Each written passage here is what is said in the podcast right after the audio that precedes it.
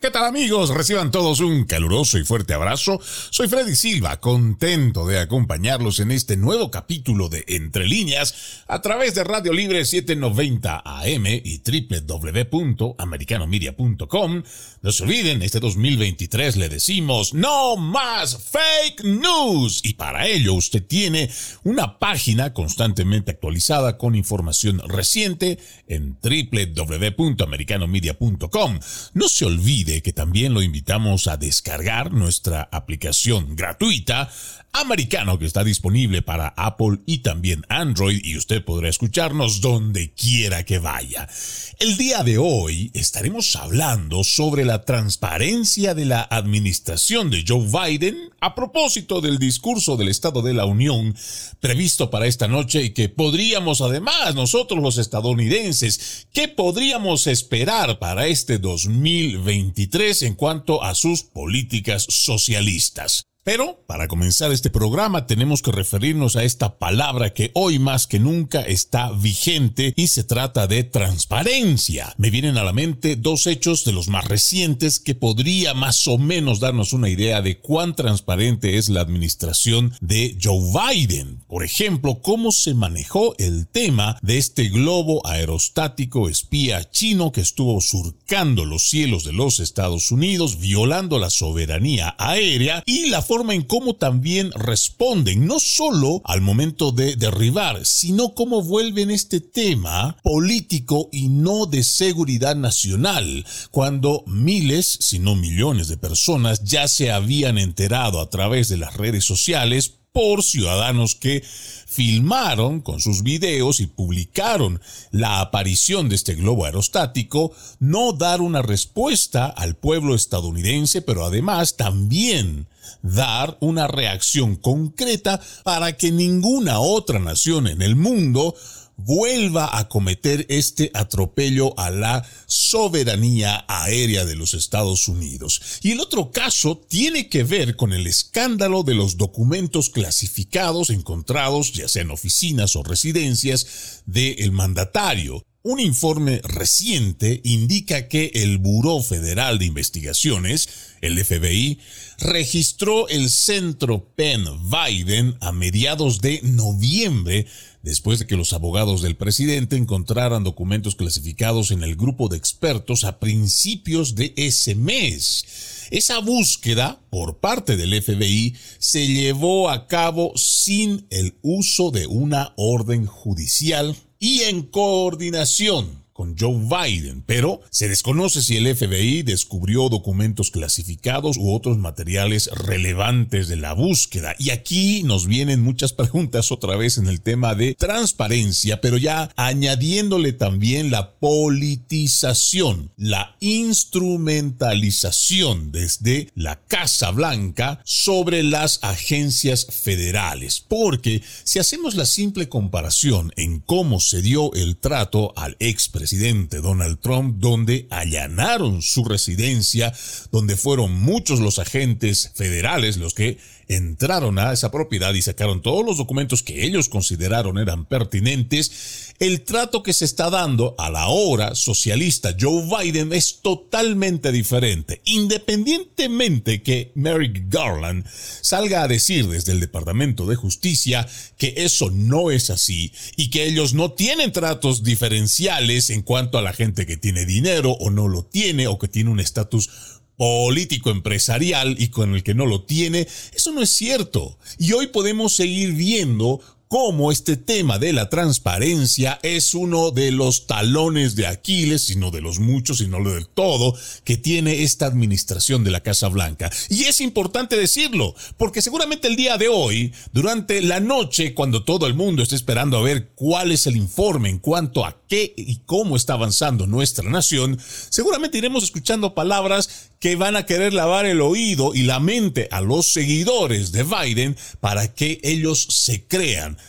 de que no solo el país está bien, de que el país está recuperando, pero además que están trabajando con transparencia. Y eso no es cierto. Y para que usted, amigo oyente, siga nutriendo y ejercitando su actitud crítica, como siempre se lo recomendamos a través de Entre líneas, no se olvide que los abogados de Biden inicialmente encontraron documentos marcados como clasificados que datan de la época de Biden como vicepresidente en el centro Penn Biden el 2 de noviembre.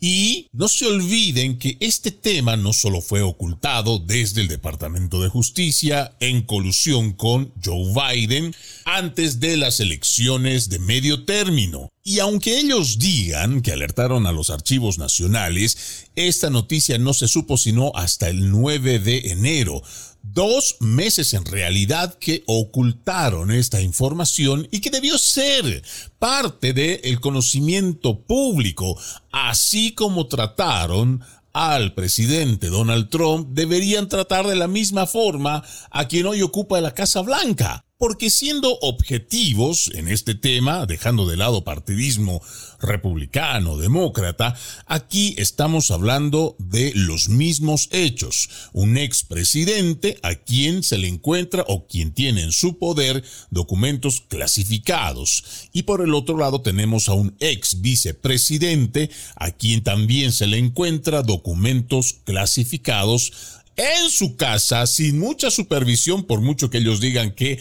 es un garaje seguro, no había algo que certifique que eso fuera de esa forma.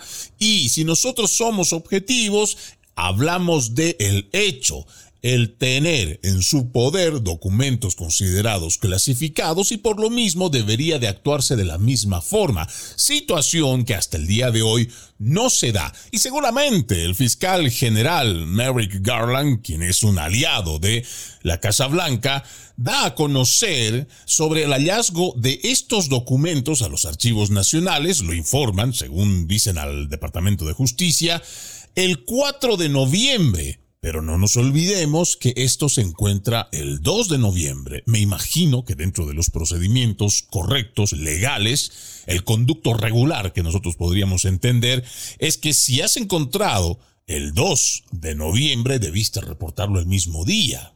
Ahora, eso no es todo. El FBI el 9 de noviembre es que comenzó una evaluación consistente con los protocolos estándar, según lo que dicen ellos, para comprender si los documentos clasificados, la información había sido mal manejada en violación de la ley federal. Pero esto comienza otra vez el 9 de noviembre. Vaya casualidad. Y le repito el dato si es que usted no lo ha escuchado muy bien.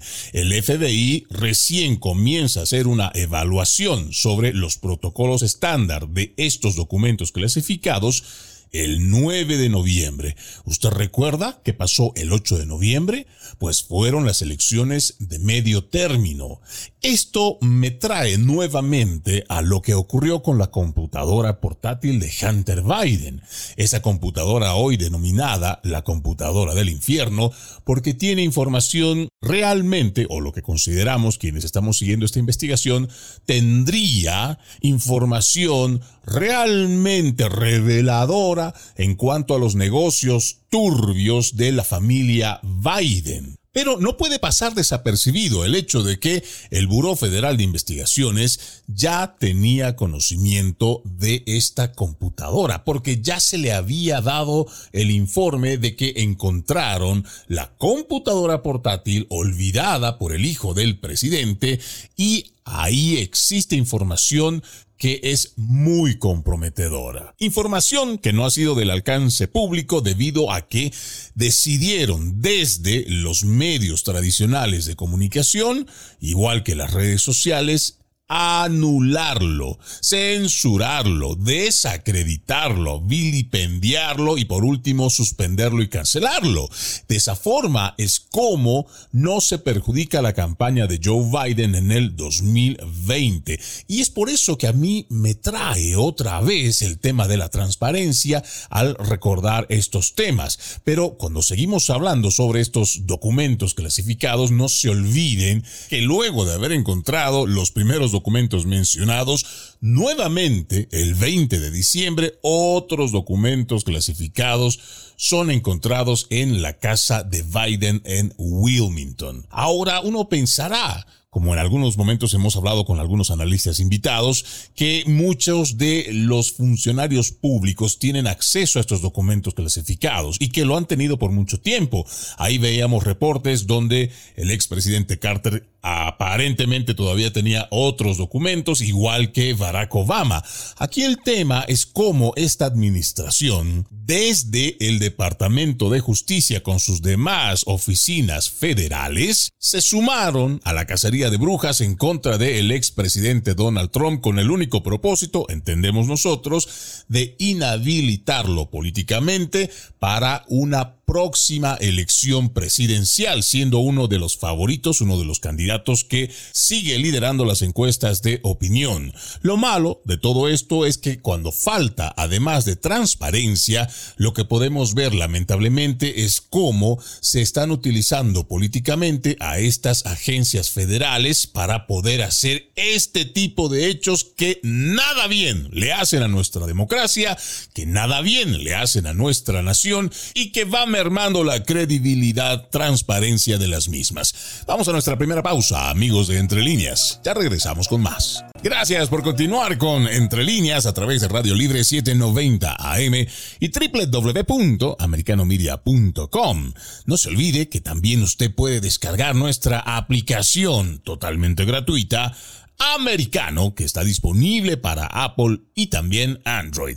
El día de hoy estamos hablando sobre la transparencia desde la Casa Oval a propósito del discurso del Estado de la Unión que dará el presidente Biden esta noche. Y al respecto, aquí tengo un artículo de el New York Post publicado el 6 de enero con el título espere que Biden entregue lo contrario de sus promesas en el discurso del Estado de la Unión. Dice primero, independientemente de lo que prometa el presidente Joe Biden en su discurso, espere lo contrario. Ese será su récord. Y en la medida que vayamos haciendo la lectura, estaremos recordando lo que dijo Joe Biden en anteriores presentaciones, como por ejemplo dijo, Toda mi alma está comprometida con unir a nuestra nación. Esto lo dijo en el discurso de toma de posesión. Él también dijo que sería un presidente para todos los estadounidenses y terminaría con la guerra que enfrenta a rojos contra azules y conservadores contra liberales. Cuando uno lee esta parte simplemente, lo primero que le viene a la mente es los discursos que son totalmente de confrontación. Muchos de la prensa progresista, esa prensa mentirosa, aliada de los izquierdistas, de los socialistas, establecieron una narrativa única que salía como una especie de información que en realidad no fue más que una propaganda, donde se ponía al expresidente Donald Trump como el más radical y divisionista en el país, además de ponerle etiquetas como anti-inmigrante y muchas otras cosas que no son ciertas. Y además, la pregunta sería, ¿qué es lo que hizo para terminar con la guerra que está enfrentando a republicanos contra demócratas, conservadores contra liberales, o lo que podríamos decir también, patriotas contra globalistas. Y uno haría la legítima pregunta de si realmente esta administración estaba buscando que ya no exista este constante roce y enfrentamiento entre los partidos republicanos y demócratas, pues habría que buscar ciertos consensos. Pero ¿cuál fue el accionar desde el inicio de esta administración? Pues a sabiendas que posiblemente no iba a recibir ningún tipo de apoyo por parte del ala republicana, comenzó firmando decretos ejecutivos. Seguramente más de uno estará pensando ¿Cómo es posible que en nuestros pueblos, donde se vive a través del decretazo, ese es el abuso que tiene el poder ejecutivo, sí, es legal, pero no es legítimo porque no representa la decisión de un pueblo? Y precisamente esas actitudes de esos politiqueros, de esos dictadorcillos que se creen dueños de esas naciones y que han obligado a salir a millones de personas desde su lugar de origen y que hoy llegan a los Estados Unidos, se encuentran con este tipo de mecanismo político muy propio de la izquierda socialista.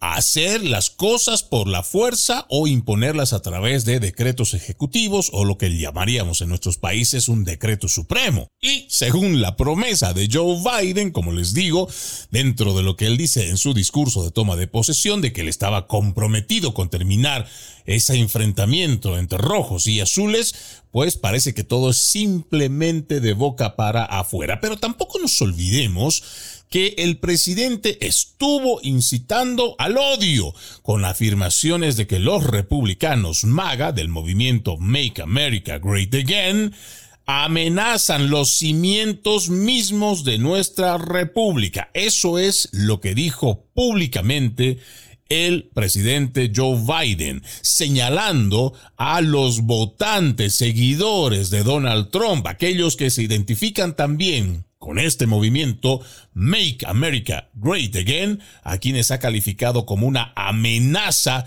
para la nación.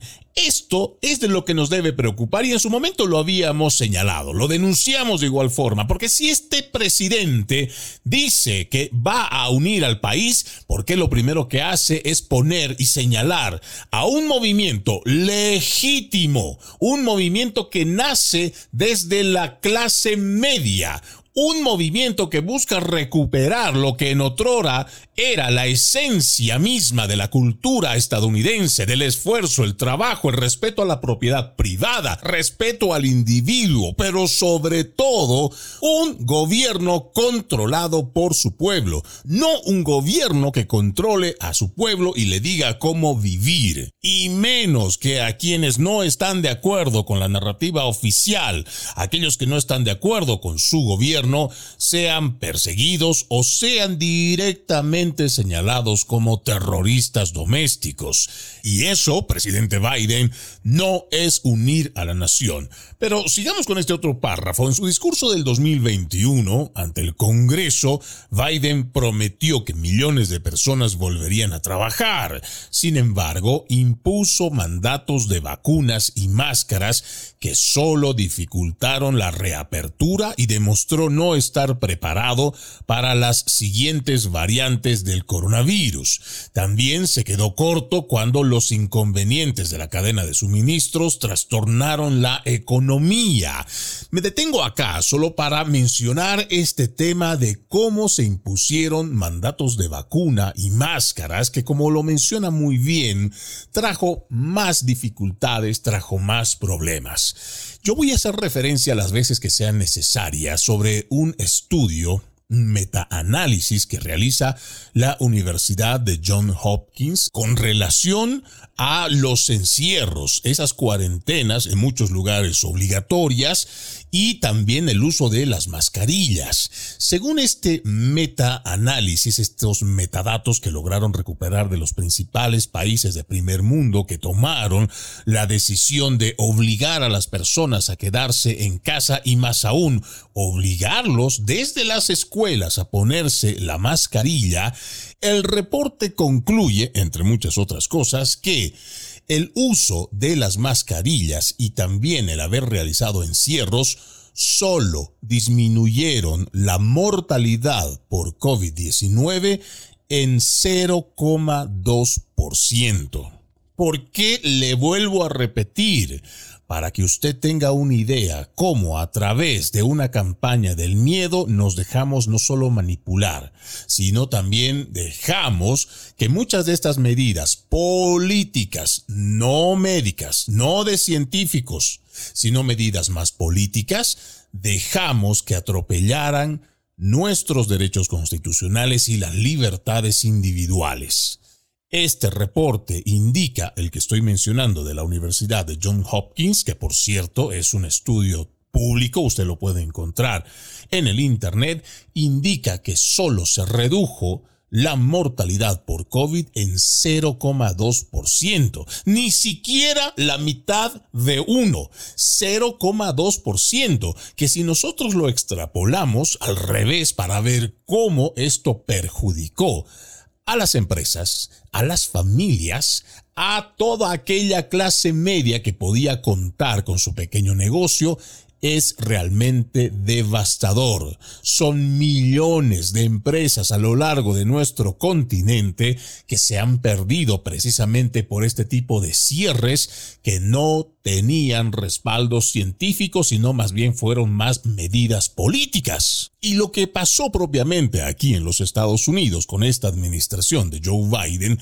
fue la amenaza y la coerción para que las personas que trabajan con el gobierno, que son empleados públicos, se tengan que obligar a poner una vacuna de las cuales muchas personas no estaban de acuerdo o simplemente porque podían presentar algún tipo de síntoma con enfermedades preexistentes. El problema es que cuando se llega esto a ser un mandato, una obligatoriedad, muchas personas perdieron sus trabajos. Y la pregunta obvia que uno surge, seguramente a más de un afectado, es quién le restituye no solo su empleo, sino todas las pérdidas que a raíz de ello tuvo. Porque esta promesa que hace el presidente Biden en el 2021 de que millones de personas volverían a trabajar, se contradice totalmente en la forma en cómo se trataron a esos empleados federales, a esos empleados públicos, a quienes hoy seguramente ya se les llama ex empleados públicos. Si bien es cierto, hay una serie de demandas que se están presentando a lo largo de distintas cortes y en distintos estados de la Unión donde se les está obligando a restituirlos en sus fuentes de trabajo, ¿qué pasa con el resto que no puede hacerlo? ¿Qué pasa con las demás personas también que ya fueron inoculadas en contra de su voluntad, pasando por encima de sus derechos constitucionales, de sus libertades individuales? E incluso con acuerdos internacionales. Así que no, no, presidente Biden, no solamente usted ha mentido en su discurso anterior donde dice que va a unir a la nación, pues simplemente la está dividiendo mucho más, está promoviendo el odio y confrontación señalando a los partidarios de Make America Great Again, MAGA, señalándolos como una amenaza a la democracia. Y también no cumple con su promesa de permitir que millones de personas vayan a trabajar cuando toma acciones coercitivas y que van en contra de las libertades individuales para que las personas puedan desarrollarse en sus fuentes de trabajo. Vamos a una nueva pausa, amigos de Entre Líneas. Ya regresamos con más. Seguimos con más, con más de Entre Líneas a través de Radio Libre 790 AM y no se olvide, este 2023 le decimos no más fake news, no más noticias falsas. Y por ello le presentamos nuestra página www.americanomedia.com donde tendrá usted un equipo de reporteros igual que escritores, periodistas, columnistas que estarán informándolo minuto a minuto. También lo invitamos a descargar nuestra aplicación americano, que es gratuita y está disponible para los dispositivos de Apple y también Android. El día de hoy estamos hablando sobre la transparencia de la administración de Joe Biden. Todo esto a propósito del discurso del Estado de la Unión que dará esta noche. Muchas de las promesas que ha venido realizando no solo desde el podio donde hablará durante esta velada, sino también en anteriores discursos, como por ejemplo decíamos que él proponía unir al país, pero en sus hechos y palabras lo que está viendo es más confrontación. Incluso el hecho ya de una persecución utilizando las agencias federales para señalar a quienes estén en contra de sus políticas, ponerlos como terroristas domésticos. Aquí tengo un artículo que me parece muy interesante que sale en el dailymail.com del 7 de febrero y habla sobre el asesor económico de Biden quien afirma falsamente que la encuesta encontró que dos tercios de los estadounidenses just dicen que sus circunstancias son mejores, a pesar de que un número récord dice que están peor. ¿Por qué le presentamos este artículo? Para que usted, amigo oyente, no se vaya a sorprender con esas mentiras demagógicas de todo politiquero, pero más aún sabiendo que hoy en la Casa Oval está estacionado un personaje que es socialista y que está completamente complacido con llevar adelante de estas mismas ideas progresistas, socialistas, de estos izquierdistas que lo que buscan no es los mejores intereses para nuestra nación. Pero comencemos leyendo este artículo. Dice, el asesor económico saliente de la Casa Blanca, Brian Dees, declaró que el estado de la economía es fuerte, pero evitó las preguntas sobre una serie de encuestas en las que los estadounidenses registraron su descontento con su propia posición económica. El estado de la economía es fuerte, eso se ve en la tasa de desempleo más baja en 53 años, es lo que dijo a los periodistas de la Casa Blanca Brian Dees. También habló sobre la resiliencia de la economía norteamericana en comparación con otras naciones, pero aún tuvo que lidiar con una encuesta que le hace ABC y el Washington Post, donde el 41% de los encuestados dijo que no estaban tan bien como cuando Biden asumió el cargo, y otra encuesta donde incluso los demócratas plantearon dudas sobre la posibilidad de que Biden busque una reelección. Diz también dijo, y sabes, se da el caso de que si vas por el mundo, si hablas con jefes de Estado, directores ejecutivos, otros líderes, te dirán que Estados Unidos realmente está mejor posicionado que casi cualquier otro país, que la oportunidad de invertir en los Estados Unidos, como tanta gente está entusiasmada, y eso es un muy buen augurio para la economía, no solo a muy corto plazo, sino también a mediano plazo.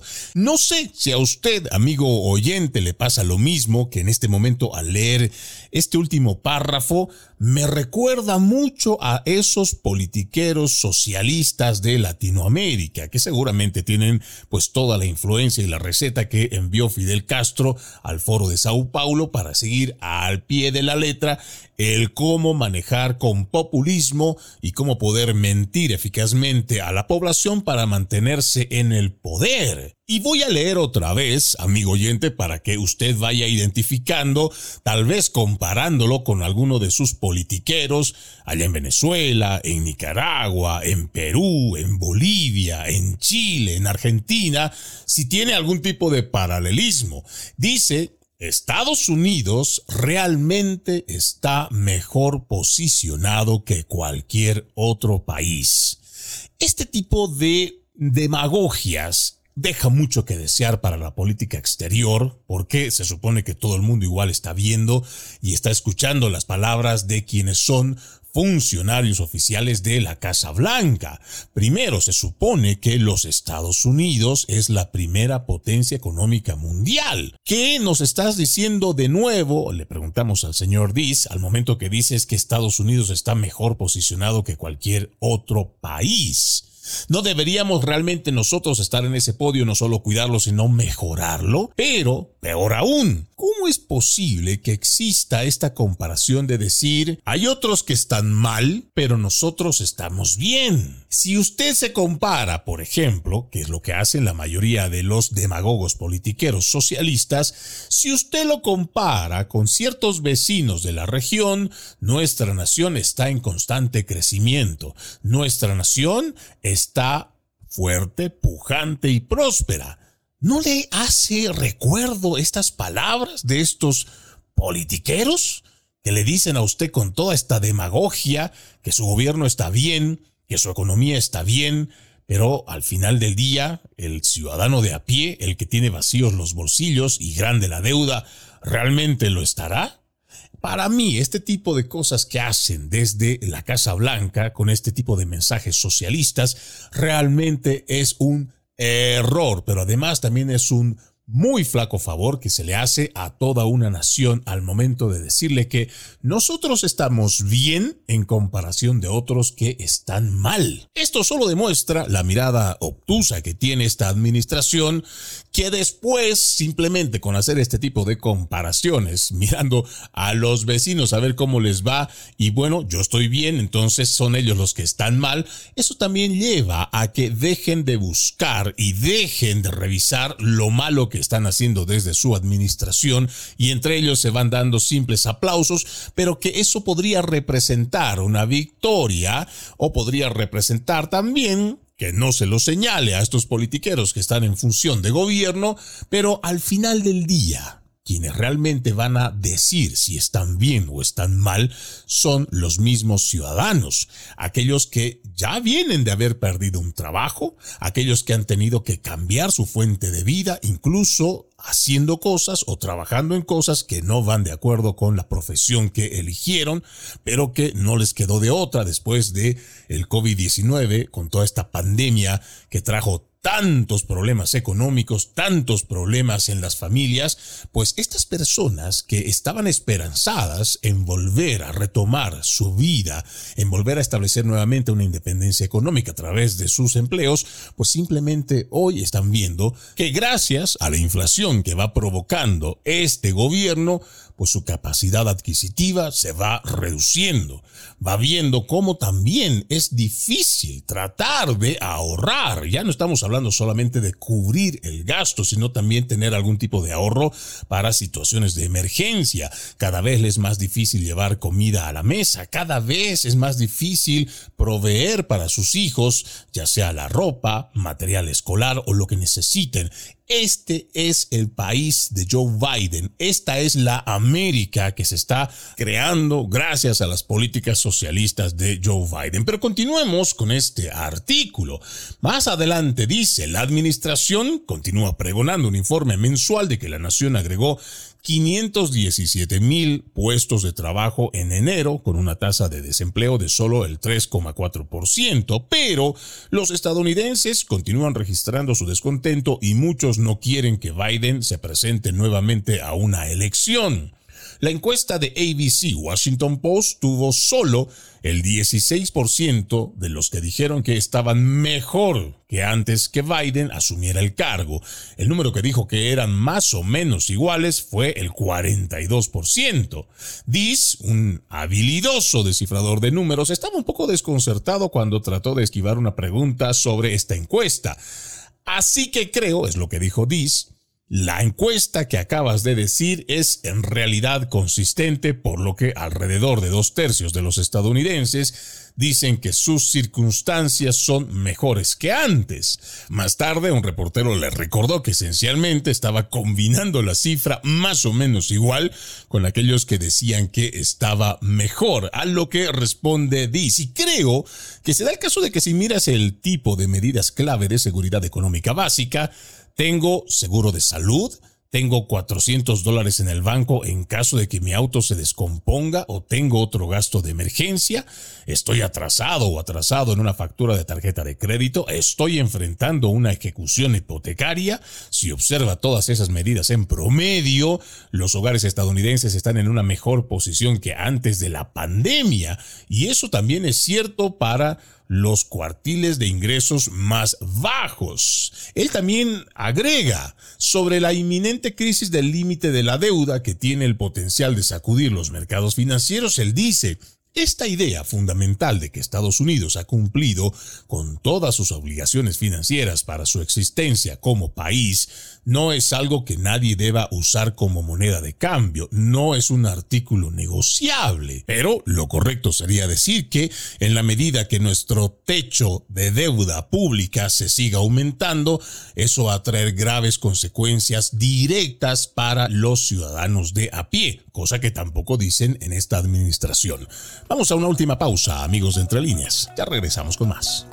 Continuamos con más de Entre Líneas a través de Radio Libre 790 AM y también nos escuchan por www.americanomedia.com y descargando la aplicación gratuita Americano que está disponible para los dispositivos de Apple y también de Android. El día de hoy estamos hablando temas de transparencia de parte de la administración de Joe Biden a propósito del discurso del Estado de la Unión que dará esta noche y nos quedamos con este artículo del dailymail.com donde habla sobre una reciente encuesta de que el 30 37%, solo el 37% de los demócratas dice que quieren que Biden busque un segundo mandato. Esta es una encuesta de Associated Press y North Center for Public Affairs Research. Esta es una fuerte disminución del 52% que dijo lo mismo semanas antes de las elecciones de medio término del 2022. Teniendo en cuenta todos los estadounidenses en edad para votar, solo el 22% dice que Biden debería postularse nuevamente presidente, un 7% menos que la misma pregunta realizada en octubre del año pasado. Los votantes demócratas que hablaron con Associated Press dijeron que están preocupados por la edad de Biden, los errores y posibles problemas de salud cada vez más frecuentes, aunque bien podríamos hacer un paréntesis para especificar que hablan sobre el deterioro cognitivo cada vez más notorio que tiene Biden a través de sus disertaciones, las cuales hemos visto cómo, de forma muy descarada, a través de los medios de comunicación progresistas, mucho más cuando se trata en español, no muestran este tipo de vacíos o lagunas mentales que tiene el presidente justo cuando está o dando una entrevista o tratando de responder a los periodistas, igual que cuando está en algún evento donde aparece como si estuviera realmente perdido.